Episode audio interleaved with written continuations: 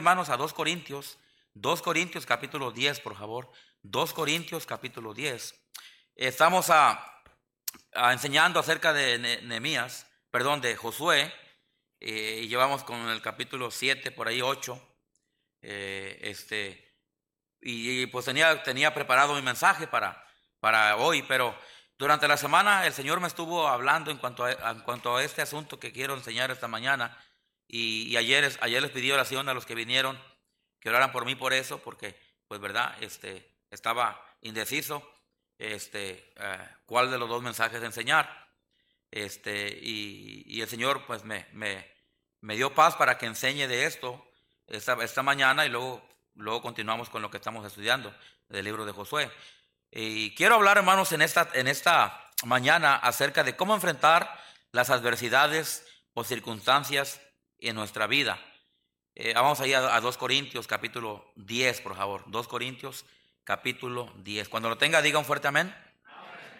Y vamos a leer este desde el versículo 1, ¿verdad? Para, para ser fieles al, al pasaje.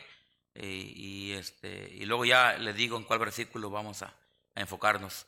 10.1 dice, 2 Corintios 10.1, Pablo dijo esto. Eh, pues aquí Pablo está en cierta manera defendiendo su ministerio porque había en el tiempo de, Pablo había gente pues que no lo quería. Había gente de lo de, la circuncisión y estamos hablando de gente que, ¿verdad? Que, que no eran de la fe. No, no, no, no eran, eran gente que, que, estaban en contra del ministerio de Pablo. Este, eran gente que tenían otra doctrina, que no, no le gustaba lo que Pablo predicaba. Pablo predicaba la fe en Jesucristo, salvación por gracia y fe en Cristo, no las buenas obras, no el judaísmo y todo eso. Y pues había muchos grupos en aquel tiempo eh, que pues no querían a Pablo y Pablo de vez en cuando él, él tiene que defender su ministerio. Ah, dice ahí Pablo en el versículo 1, yo Pablo ruego por la mansedumbre y ternura de Cristo. Fíjese cómo empieza a hablar Pablo, hermanos. Eh, muchos acusan a Pablo de que era, que era un dictador, de que era un autoritativo. Pero Pablo, mire, fíjese cómo empieza Pablo hablando. Yo, Pablo, ruego por la mansedumbre y la ternura de Cristo. Amén, hermanos. Dice, yo, yo que, eh, que estando presente ciertamente, uh, yo, y luego él dice, humilde entre vosotros. Pablo, aunque fue una persona de convicciones, fue una persona fuerte en la fe y fuerte en su predicación, él, él tenía un corazón humilde. Eh, y dice, más ausente yo, osado para vosotros. Pablo, obviamente, cuando ah, habló esto, no estaba, no estaba presente.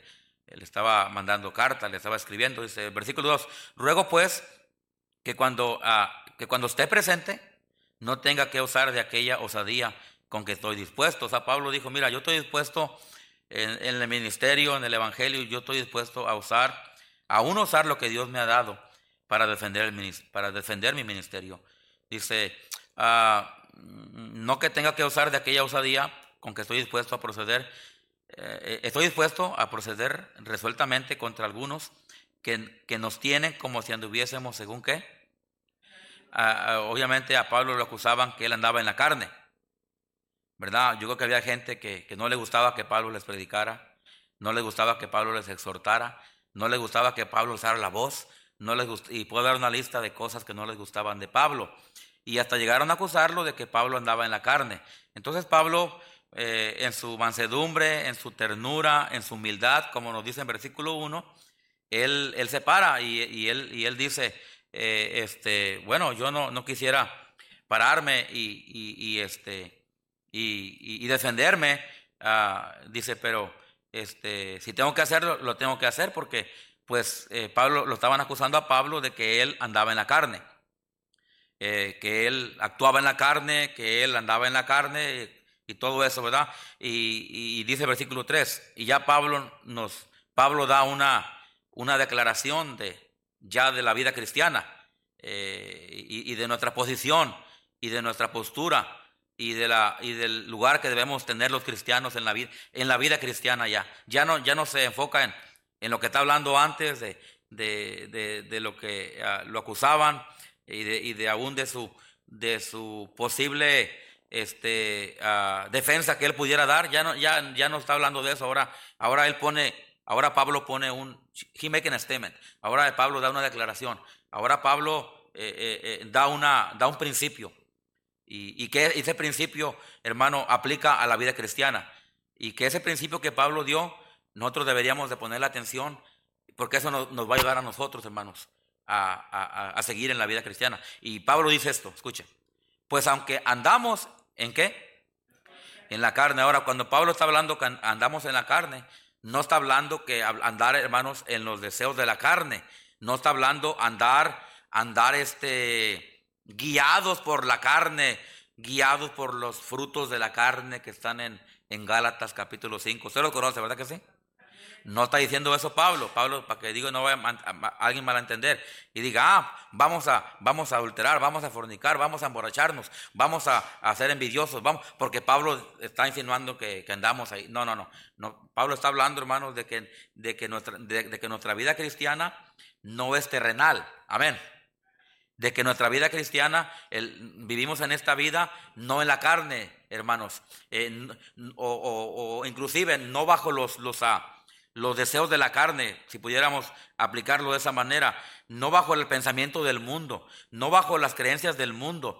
Eh, y es lo que Pablo trata de enseñar aquí, dice, porque eh, pues aunque andamos en la carne, Pablo dijo en otra ocasión que estamos en este mundo, pero no somos de este mundo. Amén, hermanos.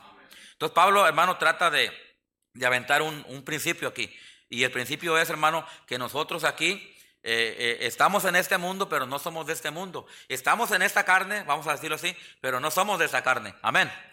Y espero que usted, eh, usted entienda el principio que Pablo está tratando de poner aquí, la base que él quiere poner. Entonces nos, Pablo dice, mira, este, nosotros no andamos siguiendo carne, ni siquiera andamos siguiendo los deseos de la carne, ni los frutos de la carne, pero tampoco andamos siguiendo las filosofías de la carne. Eh, ese, es otro nivel de, interpretar esto, o de enseñar esto, o de aplicarlo. Pablo dice, nosotros no pensamos como el mundo piensa. Nosotros no, nosotros pensamos como, eh, o, debemos de pensar espiritualmente, como Dios piensa. Amén. Eh, debemos de pensar este, bíblicamente, podemos decirlo así. debemos de, vivir bíblicamente, de pensar bíblicamente, de, hacer lo, lo, que hacemos bíblicamente, o otra manera de ponerlo es espiritualmente hablando. Es lo que Pablo estaba tratando aquí. Y Pablo dice, dice esto, ah, porque pues aunque andamos en la carne, dice, no militamos, según qué hermanos. La carne, ¿verdad? Aunque estamos en esta carne, hermanos, ahí le va. No deberíamos seguir los deseos de esta carne. Amén. ¿verdad? Este, aunque sí, cierto, tenemos la, naturaleza de Cristo implantada en nosotros cuando le recibimos, la naturaleza de Dios, y tenemos el Espíritu Santo, que el Espíritu Santo nos guía, el Espíritu Santo nos enseña, eh, y todo lo, que el Espíritu, Santo hace en nosotros, sí, cierto, pero, pero tenemos una carne todavía, ¿verdad que sí? Amén. Tenemos aquí todavía instintos, tenemos todavía apetitos deseos de la carne y la carne nos, incita a hacer lo malo, nos incita a mentir, nos incita, hermanos, a, pensar mal, nos incita a adulterar, nos incita a fornicar, nos incita a robar, a todo la carne, los, los frutos de la carne, los instintos de la carne, a estar ahí y la carne nos, nos, incita y la carne nos persuade y la carne nos, nos quiere dominar, nos quiere, hermanos, este, controlar para que nosotros hagamos lo que la carne dice. Pero Pablo dice esto, dice, porque no militamos, ah, ah, pues aunque andamos en la carne, dice, no militamos según la carne. Amén, hermanos. Entonces Pablo ahí está tratando de enseñar un principio. Y eso es, mira, este, nosotros no, no, no, no pertenecemos a este, a este sistema. Nosotros, aunque estamos en este mundo, no somos de este mundo. Eh, eh, por eso dice la, Biblia, hermanos, que, que a los cristianos deben de separarse del mundo. Por eso dice la, la Biblia que los cristianos no deben de hablar como el mundo, no deben eh, eh, eh, de actuar como el mundo, etcétera, etcétera. El cristiano tiene una nueva forma. ¿La cual forma? La forma de Cristo. Amén, hermanos. ¿Y cuál es la de Cristo? Bueno, hay que leer la Biblia, hay que leer, hay que leer los evangelios, hay que leer las epístolas para que nosotros, ¿verdad? Bíblicamente sepamos qué Dios dice y, y sepamos cómo vivir y conducir nuestra vida cristiana. Entonces Pablo dice, mira, em, la carne, la carne queda fuera, la carne queda excluida, eh, eh, este, porque nosotros no militamos según la carne, dice versículo 4, porque las armas de nuestra milicia son, eh, perdón, porque las armas de nuestra milicia no son qué? No son carnales. Pablo sigue diciendo acerca del asunto de la carne, porque era el tema por el cual a él lo estaban acusando, que era él era carnal. Y Pablo dice, mira, nosotros no estamos aquí, eh, no militamos para, para carne. Pablo usa mucho eh, términos militares, porque Pablo era un militar.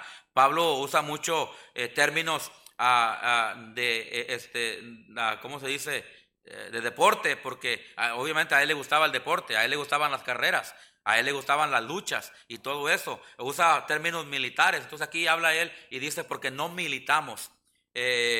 Pablo está imaginando un soldado eh, un soldado se tiene que abstener de muchas cosas, un soldado tiene que separarse de muchas cosas, un soldado tiene que tener una disciplina, un soldado tiene que tener ciertas metas, un soldado tiene que tener autoridad, un soldado, perdón, tiene que tener autoridad, un, soldado tiene que hacer esto, tiene que, y Pablo eh, eh, en su mente este, usa términos militares y él está pensando en esas formas, ¿verdad? Y, pero todo lo hace, hermanos, para enseñarnos el principio de que nosotros, ¿verdad? Este, no militamos según la carne, ¿verdad? Y, nuestras armas, dice que las armas de nuestra milicia, o sea, eh, nuestra forma, eh, las maneras que nosotros usamos o las cosas que usamos para nosotros seguir adelante, para nosotros caminar en la vida cristiana, para nosotros, ¿verdad? Enfrentarle, enfrentarle a la vida que viene para en nuestra vida cristiana, dice Pablo, que no son carnales.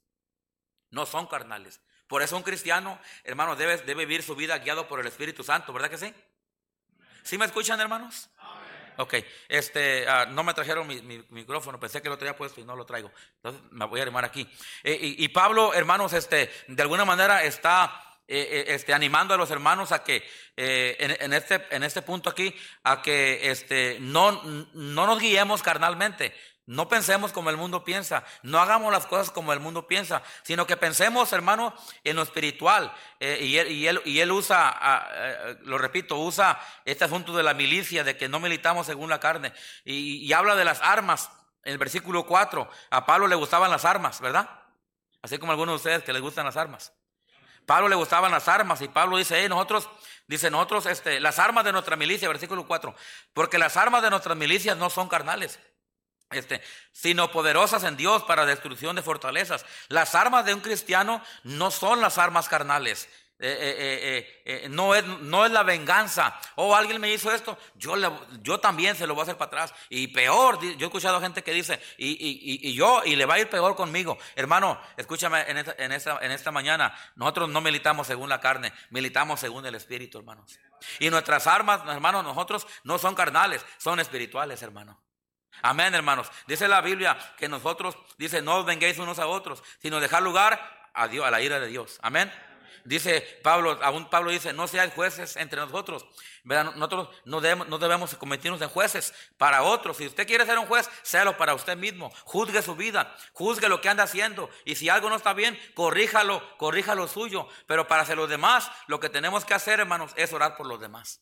Amén, hermanos. Dice la Biblia, no juzguéis para que no seáis qué juzgado, porque con la misma medida con que medís, ¿qué dice? Os volverán a medir. Luego, luego hablando ahí dice que tú que miras la paja que está en el ojo de tu hermano y tú tienes una viga. Dice la Biblia, primero saca tu viga, así dice, ¿verdad? De tu ojo y luego saca la paja de tu hermano. Amén. Lo que está diciendo, hermano, es esto, que si nosotros miramos problemas en otros hermanos que andan mal o eso acá, hermano, la verdad es esto. Este, lo que tenemos que hacer es orar unos por otros, hermanos. Es orar unos por otros y, y, pedir por esa alma, pedir por ese hermano, que Dios, ¿verdad? Pues tenga misericordia de ellos y Dios les ayude. Y si acaso vamos a hablar con alguien, pues que sea con un, con un buen espíritu y que sea primeramente limpiando nosotros mismos nuestro, corazón. Amén, hermanos. Y de esa manera, si es que, si es que se hiciera algo así. Pero Pablo, Pablo aquí pone, la, pone el, el asunto, dice, hermanos, nosotros no militamos según la carne. Ya nosotros aprovecha, aprovecha que lo acusaron de eso para él dar para él dar un principio. Y él dice, bueno hermanos, la verdad es esto, nosotros los cristianos eh, no militamos según la carne. Hermanos, la verdad es esto, dice Pablo, nuestras armas para nosotros pelear la batalla, para nosotros enfrentarnos al enemigo, no son carnales, sino son espirituales, dice ahí. Porque las armas de nuestra milicia no son carnales, sino que hermanos, sino poderosas en quién? En poderosas en Dios. Cuando yo estaba estudiando esa palabra, ¿qué significa poderosas en Dios? Hay varias definiciones, hay varios comentaristas que ponen, pero todo tiene que ver en el mismo punto. Y está hablando, hermano, simplemente las armas espirituales. Dice Pablo, mira, tenemos las armas carnales, eh, y tenemos las armas espirituales. Ahora, nosotros en nuestra vida cristiana, hermanos, tenemos que decidir cuál de las dos armas vamos a, las, vamos a usar. Si vamos a usar las armas carnales pues, este, para vivir la vida cristiana o si vamos a usar las armas espirituales que son las armas de Dios y que eso es, hermano, para la destrucción de fortalezas. Fíjate el versículo. Ah, versículo 4. Porque las armas de nuestra milicia no son carnales, sino son poderosas en quién, hermanos? En Dios. ¿Para qué? Para destrucción de qué?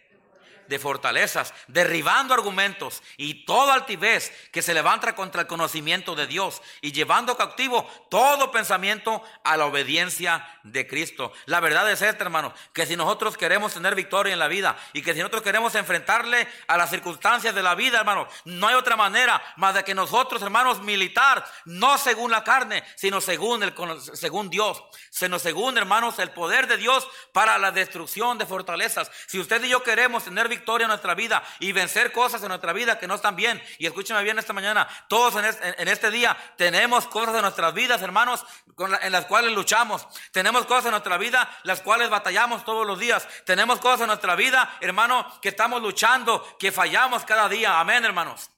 Yo no creo que haya alguien aquí en esta mañana que diga, pastor, yo no tengo nada con el cual yo batallo. Pau, pastor, yo, yo estoy perfecto, pastor. O yo, mi vida espiritual es al 100%. Yo no creo, yo ni siquiera me pongo en esa, ni en el 60%. A lo mejor en el 40, hermano, yo no sé, ¿verdad? 50, yo no sé, o a lo mejor el 10, no sé. Pero una cosa yo sí sé, hermanos, que yo tengo una carne y yo batallo todos los días, hermano con la carne. Pero una cosa yo entiendo y una cosa dice la palabra de Dios y hay que entenderlo, hermanos, que nuestra milicia, hermano, y nuestras armas para vencer la vida, para vencer las circunstancias que vienen a tu vida y que te quieren desanimar y que te quieren destruir, hermano, y que quieren que tú caigas y que quieren que tú te desanimes y que quieren, hermano, la, de la carne y que quieren que tú no sigas a Dios, hermano. La única manera de hacerle frente a eso, hermano, va a ser en el poder de Dios, hermanos va a ser lo que dice ahí la Biblia, sino poderosas en Dios.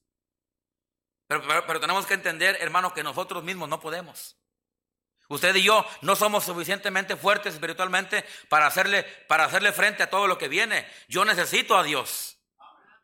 Recuerda cuando Cristo le dijo a los discípulos allá en Juan capítulo que es 15, Cristo le dijo a los discípulos, hey, separados de mí, nada que podéis hacer. Oh, pastor, yo puedo contra el diablo, pastor. Oh, mire yo, a mí que... No, hermano, tú no puedes ni yo puedo, pero en el nombre de Dios sí podemos. Me gusta el canto que antes, que antes cantaban, ya no lo cantan, pero que cantaban, que dice, eh, dice, tenemos poder en el nombre de Cristo, tenemos poder en el nombre de Dios. ¿Se acuerdan de ese canto? Y aunque el diablo, ¿qué dice?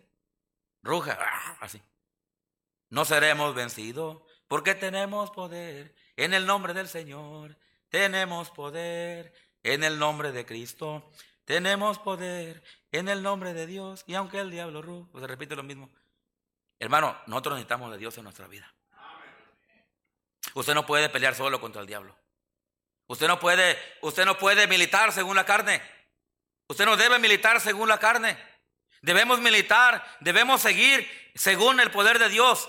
Debemos de seguir, hermanos, adelante espiritualmente hablando.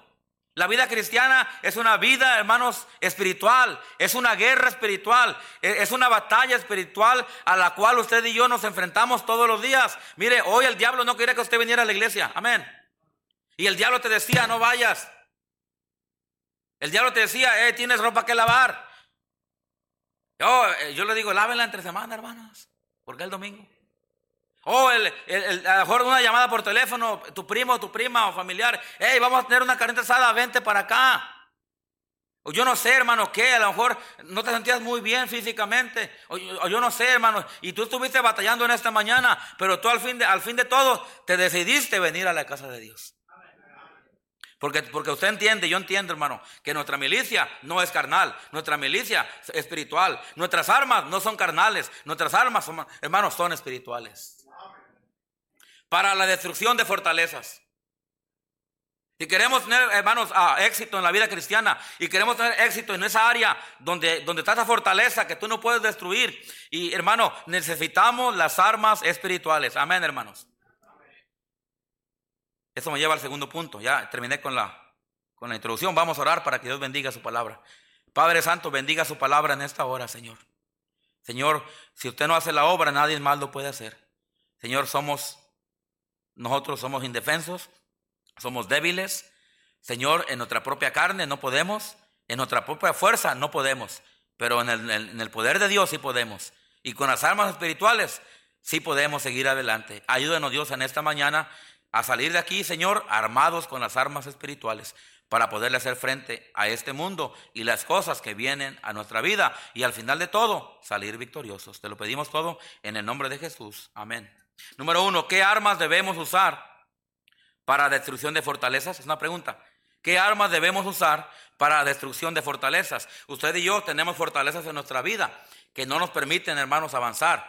Usted y yo tenemos obstáculos en nuestra vida. Hay cosas en nuestra vida que no nos permiten avanzar. Yo no sé, cada uno somos diferentes y puede aplicar diferente. Eh, puede ser en nuestra vida ¿verdad? El desánimo, a lo mejor usted es una persona que batalla mucho con el desánimo. Yo a veces, eh, eh, a veces yo no entendía por qué hay tantos cristianos que todo el tiempo están desanimados. Y la verdad, hermanos, no lo entiendo todavía. Es algo que, que, yo no sé. Eh, yo soy una de las personas que cuando me desanimo, me pongo de rodillas y le pido al Señor que me ayude y me levanto. Pero puede ser que haya cristianos que, que, que que no pueden hacer eso, hermanos. Si usted es una, a lo mejor una persona que todo el tiempo está desanimado, esa es su fortaleza que usted tiene. Y usted necesita, hermanos, armarse de la armadura de Dios. Y usted necesita Hermano, eh, fortalecerse en, el Señor para que usted pueda hacerle frente, hermanos, y usted pueda derribar esa fortaleza que usted tiene en su vida, lo cual lo desanima, lo cual no le permite avanzar, lo cual lo tiene ahí en el mismo lugar. Es como cuando un carro está patinando en el lodo y no puede salir del mismo lugar, y, y más le da y ahí está. Puede ser algo en su vida, puede ser el desánimo, puede ser, hermanos, la amargura. Mire, uno a veces no piensa esto, pero la, amargura en una persona, hermanos, puede hacer que no lo deje avanzar. A lo mejor no perdonarle a alguien algo que le hizo, a lo mejor reciente o a lo mejor de hace años. Pero la amargura, hermano, el resentimiento, el odio, eh, puede hacer que, que, a usted le esté parando, hermano, hermana, de que usted avance. Y yo le digo esto en el nombre del Señor esta mañana. Si usted tiene amargura contra alguien, perdónelo, hermano.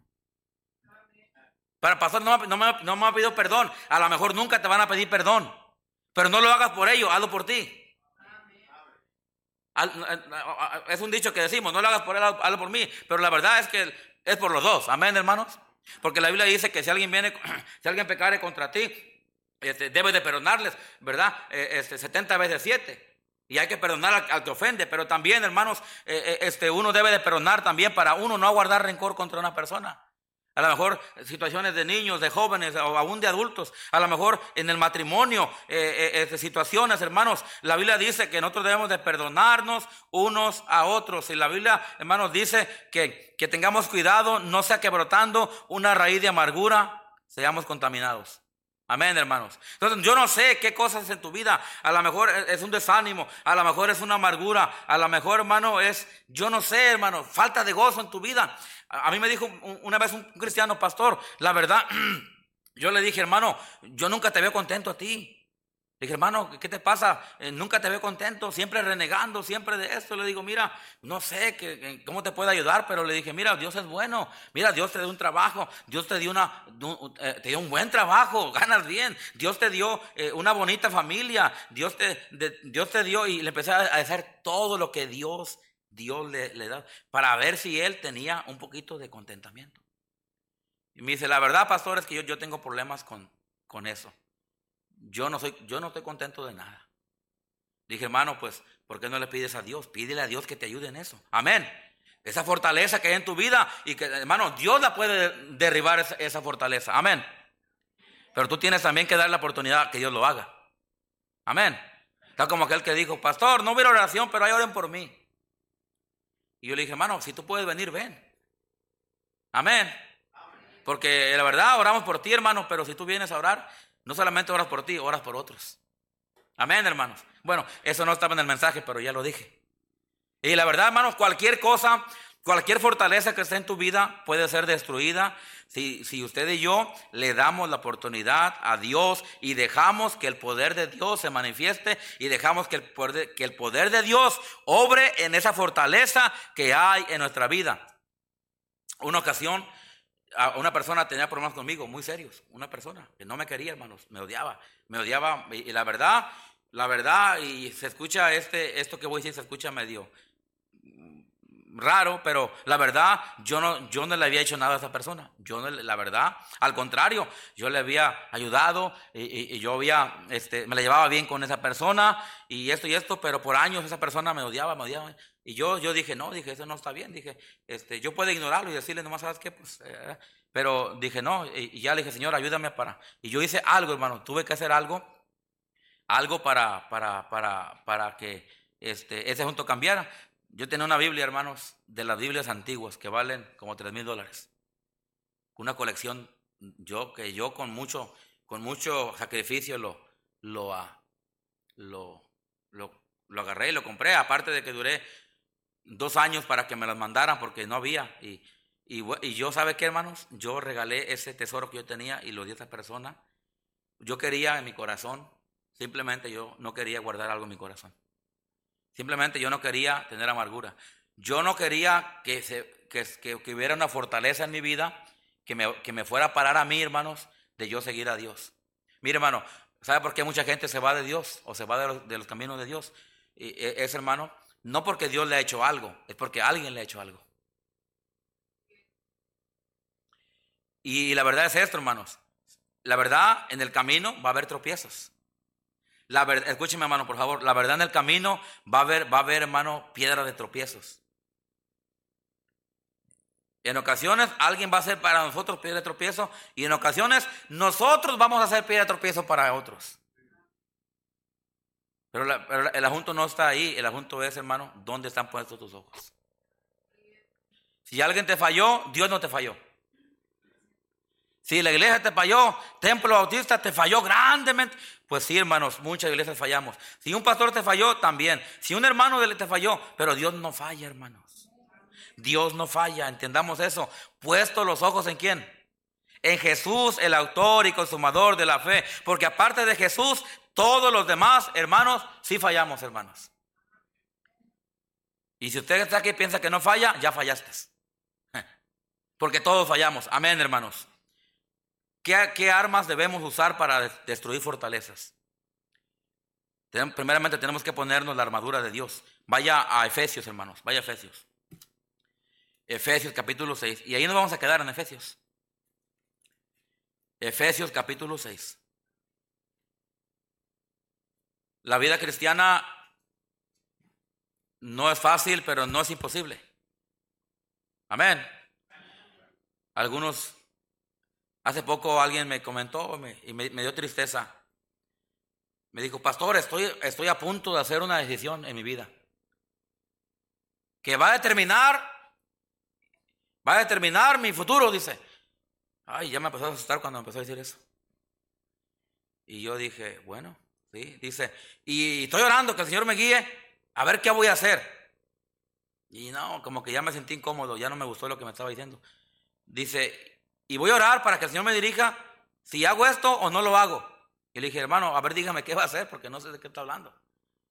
Y dice, estoy orando a ver si me quedo en la iglesia o me salgo de la iglesia. Ah. Le dije, hermano, Dios no le va a guiar a, salirse de Dios. O sea, no pongamos los términos espirituales para salirnos con la suya. Amén. Le dije, hermano, eh, le dije, usted está mal, usted está, usted está orando, usted, ¿cómo, ¿cómo Dios le va a guiar? Y el último me dijo, Dios me ha dicho que me salga de la iglesia. Que me salga de la vida cristiana. Del, ¿Cómo Dios te va a decir que te alejes de Dios? Yo, le dije, usted se quiere alejar de Dios. Y usted está agarrando excusas para ponerlo bonito y decir que es la voluntad de Dios que usted oró. ¿Cuál? ¿Usted cree que Dios le va a estar dirigiendo? Algo así, le dice el diablo, le dije. Y usted se quiere alejar de Dios, y usted quiere, y ya le dije, eh, le dije, y por eso usted anda, anda, hasta anda usando frases bíblicas para usted decir, y, usted eh, mirarse bien, y usted decir que fue la, le dije, Dios no le va, la voluntad de Dios no le va a guiar a que usted se aleje de Dios, nunca. Amén, hermanos. Y no estoy diciendo que a lo mejor se vaya a otra iglesia. Si alguien ya no quiere venir a esta iglesia, ¿verdad? Este, yo le digo una cosa, no se aleje de Dios. Amén. Ahora busque una buena iglesia. Amén. Pero yo digo esto, también digo esto. Si usted ya es miembro aquí y tiene muchos años, ¿para qué se va de la iglesia? ¿Para qué se va? Una vez fue un hermano, y, pidió consejo a otra iglesia, a otro pastor, le dijo, me quiero cambiar de iglesia, y le, preguntó a este hermano a esta, persona, le dijo, ¿cuántos años tiene en su, iglesia? Le dijo, tengo ya tantos años, le dijo, no. Le dijo, es como si usted se ha casado ya por 30 años con la misma. Ya no le conviene divorciarse, amén. Le va a salir más caro, amén.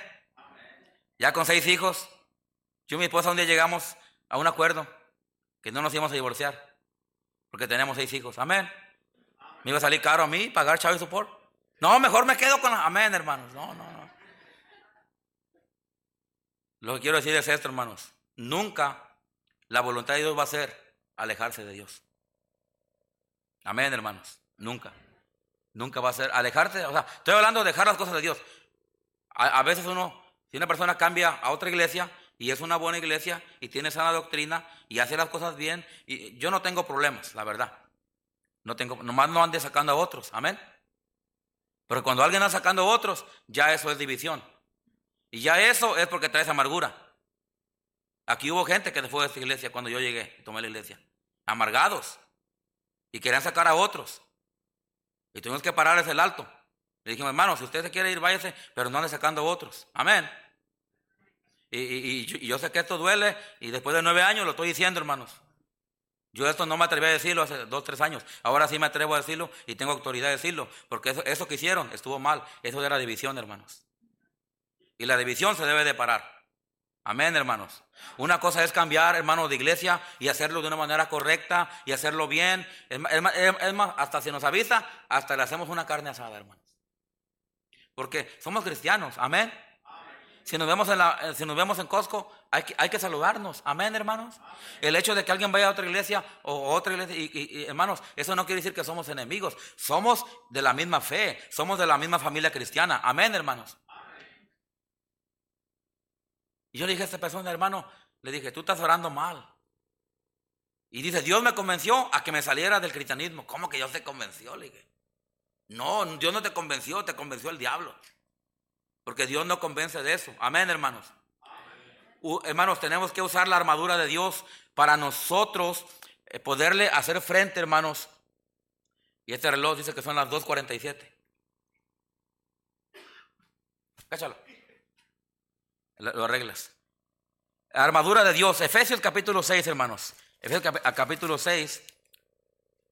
A ver, acá está mi iPad, acá está el reloj. Ok. Ahí en, Efesios, hermanos, capítulo 6, nos da la armadura que un cristiano debe de ponerse para hacerle frente a, las, a, la vida, a las cosas de la vida o para destruir fortalezas. Ahí en Efesios, hermanos, y no vamos a entrar mucho en detalle por el tiempo, pero usted ya conoce este pasaje. Amén, hermanos. Aquí nos habla de la armadura que cada cristiano debe de ponerse. ¿Para qué? Para hacerle frente para hacerle frente a las cosas que vienen de la vida, hacerle frente al diablo, hacerle frente a los dardos del maligno, hacerle frente a los ataques de Satanás. Dice la Biblia que el diablo anda como león rugiente buscando a quien devorar. Amén, hermanos. El diablo quiere devorarle a usted, me quiere devorar a mí. El diablo quiere devorar nuestras familias. El diablo quiere devorar nuestros hijos. El diablo quiere devorar la iglesia, hermanos. Anda como león rugiente buscando a ver quién se, quién se deja, quién se deja morder por él, quién se deja desanimar por él, a ver quién, a ver quién, quién le da la chance, el diablo, hermanos, de, de, de, ah, de influenciarlo para sacarlo de los caminos de Dios. Pero Dios nos da la armadura. Dios nos da la armadura para que usted no se salga, para que usted pelee la buena batalla, para que usted, hermano, se defienda, espiritualmente hablando, para que usted, hermano, no termine derrotado y no termine fuera de los caminos de Dios. Y entendamos una cosa en esta mañana, hermanos, que la cosa más importante para un cristiano es seguir en los caminos de Dios. Amén. Si es en caídas y levantadas, no le hace, pero siga adelante. Si es con errores, pastor, yo tengo errores, yo también tengo errores, pero hermanos, vamos adelante. No nos desanimemos. Si fallamos, hay que corregirnos y hay que levantarnos y hay que seguir. Dice la Biblia que el justo cae siete veces y se vuelve a qué. Pero lo importante es levantarse. Lo, importante es, hermanos, es seguir. Pero tenemos que ponernos la armadura de Dios para que cuando venga el ataque nosotros poder resistir. Nosotros poder, hermanos, estar firme. Nosotros poder, hermanos, no solamente defendernos, pero también, hermanos, atacar al enemigo. No con las armas carnales, porque no militamos según la carne, pero sino en el poder de Dios. Necesitamos lo espiritual para nosotros poderle hacer frente, hermanos, a las cosas que vienen a nuestra vida. Y aquí Dios en el capítulo 6, eh, versículo 10, hermanos, al versículo 18, nos da, las, nos da la, la respuesta, nos da la solución, nos dice lo que tenemos que hacer, nos dice, nos da la armadura de Dios, hermano, para que nosotros la, pongamos en nuestra vida y de esa manera tener victoria, hermano, al final del día. Tenemos que usar la armadura de Dios. Tenemos que usar la fortaleza de Dios, versículo 10. Por lo demás, hermanos míos, ¿qué dice ahí, hermanos? Fortaleceos en quién? En el Señor, hermano, cada cristiano necesita fortalecerse de Dios. Amén. Hermano, cada día vienen cosas en nuestra vida que nos van a desanimar, van a venir fracasos a nuestra vida, van a venir problemas a nuestra vida, van a venir tropiezos a nuestra vida que nos van a querer desanimar y van a querer que nos caigamos. Pero ¿sabe qué? Nosotros, por eso, nosotros necesitamos, hermanos, fortalecernos en Dios. Por eso debemos leer la Biblia. Por eso debemos de orar, por eso debemos de venir a la iglesia, por eso debemos de servir al Señor, para agarrar fortaleza, hermano. Pablo le dice a Timoteo allá en, en, en segunda Timoteo, que es, creo que el capítulo 2, le dice, a ah, e, este, uh, mm, fortaleceos al Señor, ¿verdad? Fortaleceos al Señor y en el poder de su fuerza. Bueno, eso lo dice aquí, pero no dice allá en, en Timoteo. Deje ver si, si lo encuentro aquí rapidito. Ah, Pablo dice a Timoteo, tú pues, hijo mío, esfuérzate en la gracia que es en Cristo Jesús. Nosotros necesitamos, hermanos, fortalecernos en el Señor. Y, si andamos desanimados, pedirle a Dios que nos dé ánimo. ¿Cómo, pastor? Eh, a través de la oración. Pero si usted no ora, ¿cómo va a tener fuerzas? Usted se desanima y en vez de ponerse de rodillas, Señor, la verdad tengo problemas, la verdad ando desanimado, la verdad he puesto mis ojos en la gente, la verdad es que he fallado, cualquiera que sea la razón. y, usted se pone de rodillas delante de Dios y usted ora a Dios, hermano. Yo le aseguro que Dios le va a dar fortaleza y Dios lo va a levantar, hermano. Yo lo he hecho casi todos los días. Sí, por si no sabía. Hermano, Dios, Dios no va a dejar caído a sus hijos, amén. Eh, hermano, Dios, Dios levanta, Dios, Dios restaura, claro que sí. Pero nosotros, necesitamos, hermano, agarrarnos de Dios. Necesitamos fortalecernos de Dios. Necesitamos orar. Necesitamos leer nuestra Biblia. Necesitamos, hermanos, eh, eh, acercarnos a Dios para que Dios, hermano, nos pueda ayudar. Yo le dije a este hermano, hermano, en vez de que esté diciendo alejarse, ¿por qué no mejor decidió acercarse? Ah, mira qué fácil, ¿verdad? siempre buscando la salida más fácil. Porque hay responsabilidad. Porque tenemos que cambiar ciertas cosas. Porque tenemos que, hermano, y a veces no queremos hacer eso. Por eso a veces la gente mejor busca la otra salida. Pero esa no es la salida buena. La salida buena es la que Dios tiene para nosotros, hermano. Tengamos que batallar o tengamos que pagar un precio. La salida de Dios, esa es la buena. Amén, hermanos. Y esa es la salida que debemos de, salir. Cuando usted viene llegando aquí a, a Yakima, hay, hay, hay, cuatro salidas, creo, ¿verdad? Y usted tiene que, tiene que salir en una de esas, depende de donde viva. ¿no? Y, es la, la, salida que tiene que salir. En la vida cristiana tenemos que tomar las salidas, que son las salidas de Dios, hermanos. Tenemos que fortalecernos. Por lo demás, hermanos míos, dice, fortaleceos en quién? En el Señor. ¿Y en el poder de qué? Ahí está, en el poder de la fuerza de Dios, no en la fuerza de usted. Porque la fuerza de usted, la fuerza mía, tiene límites.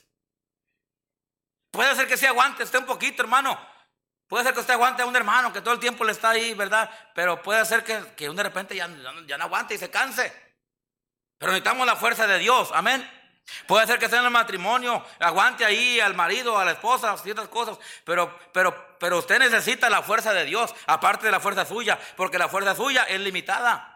Y tarde o temprano se va a cansar, tarde o temprano se va a enojar, tarde o temprano va a decir, hasta aquí ya basta. Pero hermano, pero si tenemos la fuerza de Dios, Él nos va a dar fuerzas para ir un paso más allá, hermanos.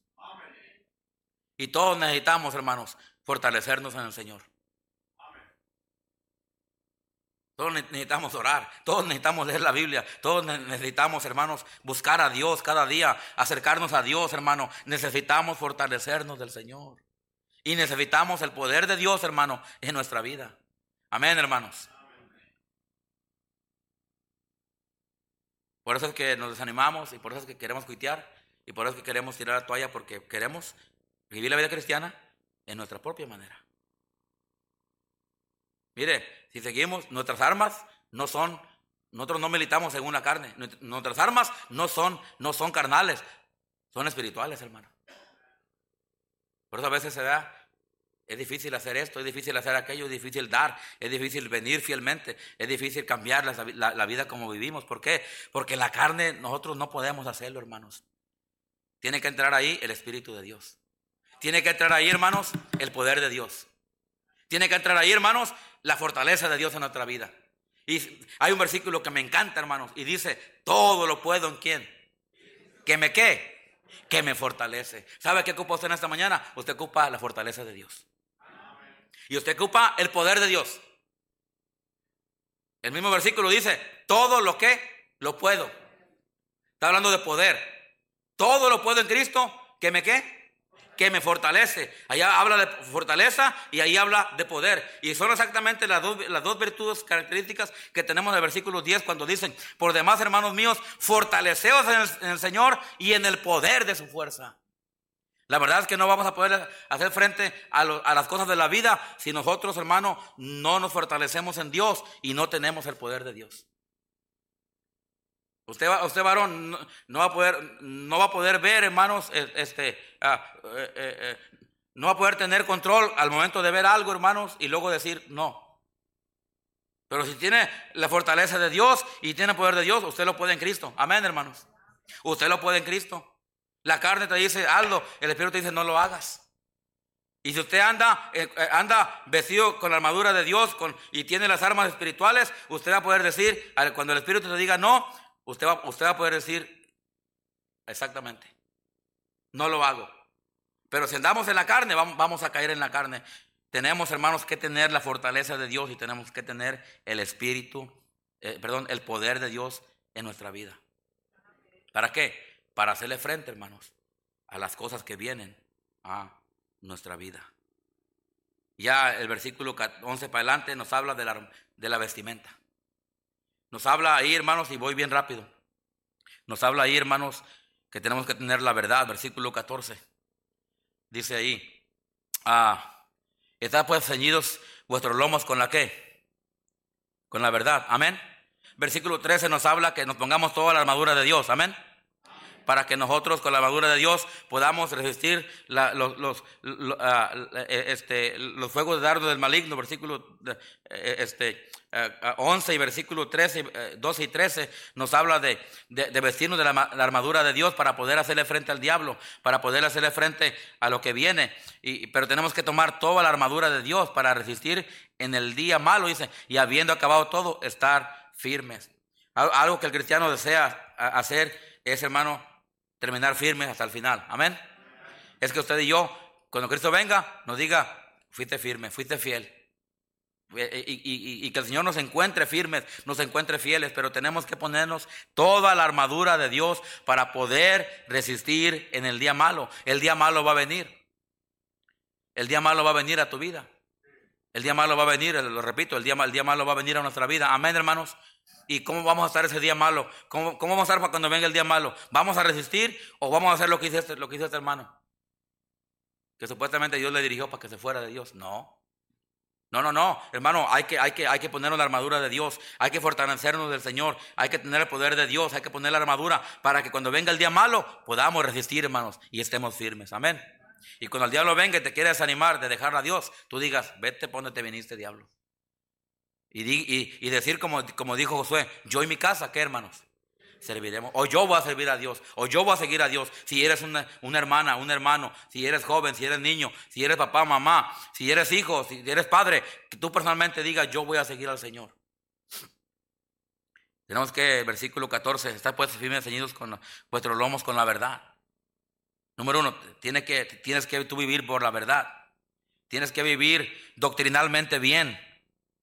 Seguir. Pablo dijo muchas ocasiones, eh, y Juan dijo en ocasiones, me da gusto saber que mis hijos andan en la verdad. La verdad, la doctrina es importante. Número dos, dice ahí el versículo 15, habla calzado los pies con el apresto del Evangelio. Toda esa armadura, hermanos, era la armadura que se ponían los soldados. Se ponían algo en los pies para protegerse los pies, abajo de las rodillas, se ponían algo aquí, el cinturón, se ponían algo aquí en el pecho, la coraza, se ponían el casco, y hermanos, y, traían un escudo aquí para protegerse, y luego traían una espada. Tenían, tenían una armadura completa para ellos protegerse, y no solamente para protegerse, pero sino también, hermanos, para pelear, para defensiva y para ofensiva. Y, y dice la Biblia que nos pongamos toda la armadura de Dios. Tenemos que ponernos toda la armadura, desde los pies hasta la cabeza. Cada cosa de la cual Dios dice que nos debemos de poner, hay que ponérnosla. Si nos ponemos armadura la mitad del cuerpo, pues estamos expuestos, hermanos, a caer. ¿Por qué? Porque la otra mitad del cuerpo va a estar expuesta, ¿verdad? A que por ahí entre el enemigo. So, tenemos que ponernos toda la armadura, desde los pies hasta la cabeza. Y luego, pues ahí dice, ¿verdad? Primeramente dice que ceñamos vuestros lomos con la verdad. Y luego versículo 15 dice, calzados los pies con el apresto del evangelio de la paz. Los pies eran para caminar, los pies eran para avanzar y tenían que protegerse los pies. Sin los pies no podían ir a, la pelea, no podían avanzar. Sin los pies es difícil avanzar correctamente. El Evangelio de la paz dice la Biblia que es ganar almas. Ah, irán dando y llorando el que lleva la preciosa semilla, mas volverá con regocijo, ya trayendo sus gavillas. Eh, eh, y luego dice la Biblia, eh, este, Habla de ganar almas. Dice que el fruto del justo es árbol de vida. Y el que gana almas es que, hermanos, es sabio. El evangelio de la paz, tenemos que estar ahí. Versículo 16 habla del escudo de la fe. Sobre todo, tomar el escudo de la fe con que podáis apagar los dardos de fuego del de maligno. El escudo de la fe era protección de mano para proteger el cuerpo de los golpes. Era un arma defensiva y era para defenderse del enemigo del malo. Cada cristiano necesita tener el escudo. Ah, el escudo de la fe aquí, para cuando el diablo te quiera atacar, pues tú tengas el poder de Dios, tengas la fortaleza de Dios y tú pues, estás protegido con la armadura de Dios para que cuando vengan los dardos mm, eh, eh, choquen aquí, hermanos, y se vayan para otro lado y tú puedas permanecer firme. Necesitamos el escudo de la fe, versículo 17, y tomar el yelmo de qué, hermanos? El yelmo de la salvación. Era un casco, era un casco que, te ponías en la cabeza para protegerse de los golpes contra la cabeza. Eh, era una pieza de armadura que servía para proteger la cabeza. La cabeza son los pensamientos. Amén, hermanos. Aquí están los pensamientos. Necesitamos proteger nuestros pensamientos. Amén. Necesitamos ponernos el yelmo de la salvación para proteger nuestros pensamientos. La palabra de Dios, hermano, ayuda a eso. Necesitamos proteger de eso. Y luego versículo 17 dice, y tomar el yelmo de la salvación y la espada de qué, hermanos?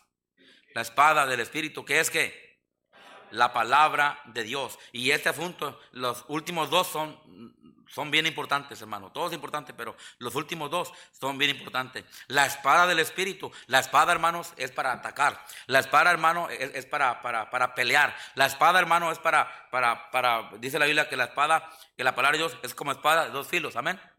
Que penetra, penetra, hermano. Eh, eh, este, y sabe qué, eh, la espada, sin espada, el, el soldado no podía eh, eh, tener la victoria, no podía avanzar, no podía ganar, aunque tuviera el escudo, aunque tuviera eh, toda la coraza y tuviera todo el yelmo y el, y el cinturón y todo. Si no tenía espada, ¿cómo iba a hacerle? No podía pelear. Se necesitaba la espada. Era, era una herramienta, era un arma que, tenía que extender la lista. Hermanos, y dice la Biblia que, que la espada del Espíritu es la palabra de Dios. Amén. Cada cristiano necesita la palabra de Dios. No solo de pan vivirá el hombre sino de toda palabra que sale de qué? De la boca de Dios. Hermano, la palabra de Dios necesitamos en nuestra vida. Necesitamos leerla, memorizarla, estudiarla, compartirla. La palabra de Dios es importante porque es la, es la espada del Espíritu. Y con la espada tú atacas. Con la, con, con la espada tú traes la victoria. Con la espada tú vences, tú peleas, tú avanzas. La espada del Espíritu es la palabra de Dios y es necesaria en la vida de cada uno de nosotros. Y luego dice el versículo 18 y terminamos ahí. Ahí está, ahí está la otra armadura, bien poderosa. Dice, ¿qué dice ahí, hermanos? Orando. ¿Sabe cuál es esa armadura? La oración. La oración. La oración hace cosas que nada puede hacer, hermanos. Yo lo he comprobado cada sábado. Y hoy, hoy, hoy que oramos fue algo muy, lo que hicimos hoy fue algo muy rápido y muy sencillo. Pero yo sentí el poder de Dios, hermanos. Wow. Es que uno no puede, hermanos, venir delante de Dios y ponerse de rodillas o orar ahí en su silla y orar con Dios y salir igual. No, hay un cambio, hermanos, en la oración. La oración hace cambios en la vida. La oración, hermano, hace la diferencia en la vida de un cristiano. Amén. Por eso cuando usted es animado, ore. Amén. Cuando usted es triste, ore. Cuando esté alegre, ore también. Cuando esté enojado, con más razón. Amén. La oración, hermano, mueve montañas. El poder del cristiano está en la oración. Y si queremos fortalecernos de Dios, necesitamos, hermano, tener la palabra de Dios, la espada del Espíritu, y necesitamos tener la oración, en, hermanos, en nuestra vida todo el tiempo. Dice la Biblia, orando en todo qué? En todo tiempo. Si usted no puede venir a oración, pues ora en su casa. Pero si puede venir, mejor venga. Amén. Es mejor, hermano, si usted puede venir a la oración, venga, en serio, insisto en esto. Si usted no puede, ore en su casa, pero ore en verdad. La, la oración es importante. Usted necesita orar. Mire, y no ore como esta persona. No ore de acuerdo a su conveniencia. Amén. No, dígale, Señor, dime, enséñame. Yo necesito saber, pero, pero ore al Señor y déjese guiar por el Señor. Y cuando usted ora así, Dios le va a guiar, hermano. Porque Dios no es un Dios de confusión. Amén. Cuando Dios dice algo, Dios dirige y Dios lo hace. Necesitamos, hermano, dice ahí, orando en todo qué. Lo que usted y yo necesitamos hacer es orar, hermanos. A lo mejor, a lo mejor usted no, porque usted no está orando, por eso, por eso usted no tiene victoria. Pastores, que yo no tengo victoria, es que no sé qué hacer, es que estoy confundido. Es que, bueno, le pregunto, hermano, hermano, hermano, en serio, hermano, ¿está orando usted? Porque si usted ora, Señor, y lo hace de corazón y lo hace como debe ser, Dios le va a contestar su oración, hermano. Y Dios le va a dirigir lo que tiene que hacer. Amén, hermanos. Porque Dios no es Dios de confusión. Dios dirige a hacer su voluntad. ¿Qué tengo que hacer yo para enfrentar, enfrentarme a la vida? Tengo que, hermanos, fortalecerme de Dios. Tengo que tener el poder de Dios y tengo que ponerme toda la armadura de Dios. Amén. Y a través de la, de la, de la, de la palabra de Dios y a través de la oración, usted y yo podemos tener la victoria en nuestra vida. Amén. Padre Celestial, te doy gracias a Dios. Porque el cristiano tiene, tiene la solución. Los cristianos tenemos la, tenemos la orientación, tenemos la instrucción. Sabemos lo que tenemos que hacer para nosotros hacerle frente a este mundo y pelear la buena batalla y terminar con éxito. Tenemos, Señor, tenemos la, fortaleza tuya, tu poder disponible. Tenemos la armadura de Dios, la cual podemos a, ponerla en nuestro cuerpo espiritual y a través de eso poderle hacer frente a lo que viene y salir con victoria. Señor, pero pues necesitamos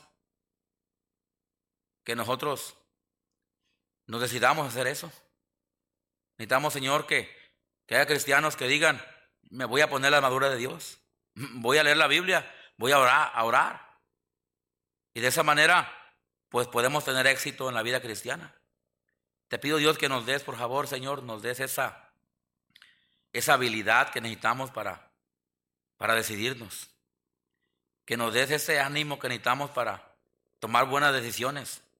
Que nos dé, Señor, esa dirección espiritual para poder, Señor, nosotros avanzar. Señor, sin tu ayuda no podemos. ¿Cuántos dirán esta mañana, pastor? Ore por mí. Yo quiero ponerme la armadura de Dios en esta mañana. Levante su mano, solamente quiero ver sus manos. Amén. ¿Cuántos dicen, ore por mí, pastor? Yo me quiero poner la armadura de Dios para poder resistir y hacerle frente a la vida. A lo mejor hay alguien aquí que diga, pastor, yo todavía no, todavía no soy cristiano. Todavía no soy salvo, no soy salva. Pero hoy quiero aceptar a Cristo en mi corazón. Mientras el piano toca, te quiero dar una invitación. Si estás aquí no eres salvo, no eres salva, te gustaría a ti invitar a Cristo que entre en tu corazón y te salve. Te perdone los pecados. ¿Te gustaría hacer eso? Levanta tu mano. ¿Habrá alguien aquí? ¿Cuántos quisieran aceptar a Cristo? ¿Cuántos dirían, pastor, por mí, ya soy salvo, no, no me he bautizado?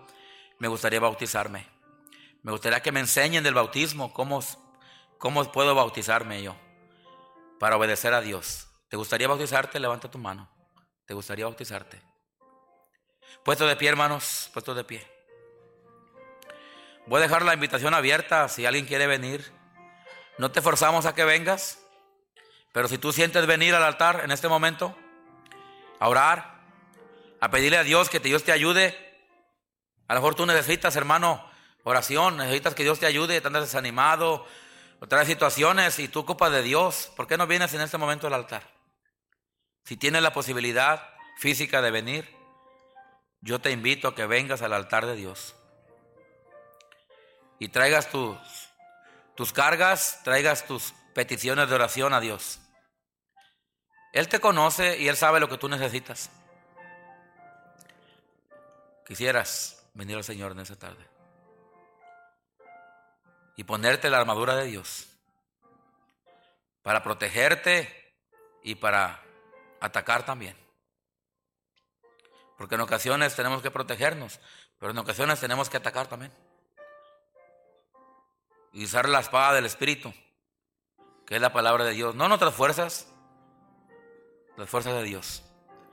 O simplemente tú estás aquí y tú ocupas fortaleza de Dios. Ocupas poder de Dios para vencer ciertas cosas.